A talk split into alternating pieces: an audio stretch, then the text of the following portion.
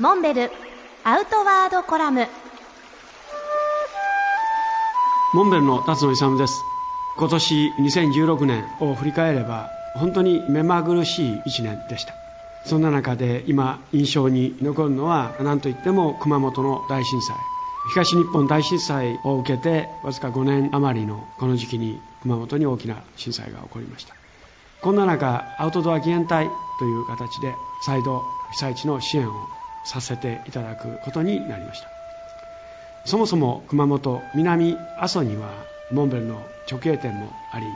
現場のスタッフが個人的にも大きな被害を受けながら現地支援に携わってくれたことはありがたく思っています。一方アウトドアアクティビティにおいては今年は何といっても全国各地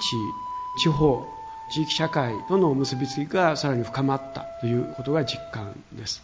C2 サミットやジャパンエコトラックといった我々が今推進している事業イベントへの協力そして山や川海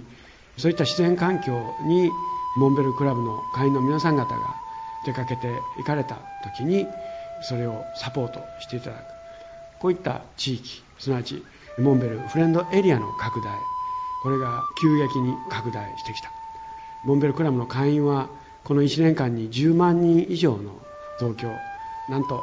71万人を超えるモンベルクラブの会員の皆さんが参加されています。こういった背景のもとに地域社会特に自然環境を生かした地域経済の活性これを認めていただいて環境省からジャパンエコトラックの我々の活動に対してグッドライフアワード実行委員会特別賞をいただくことになりました。日本の自然を活用した地域経済の活性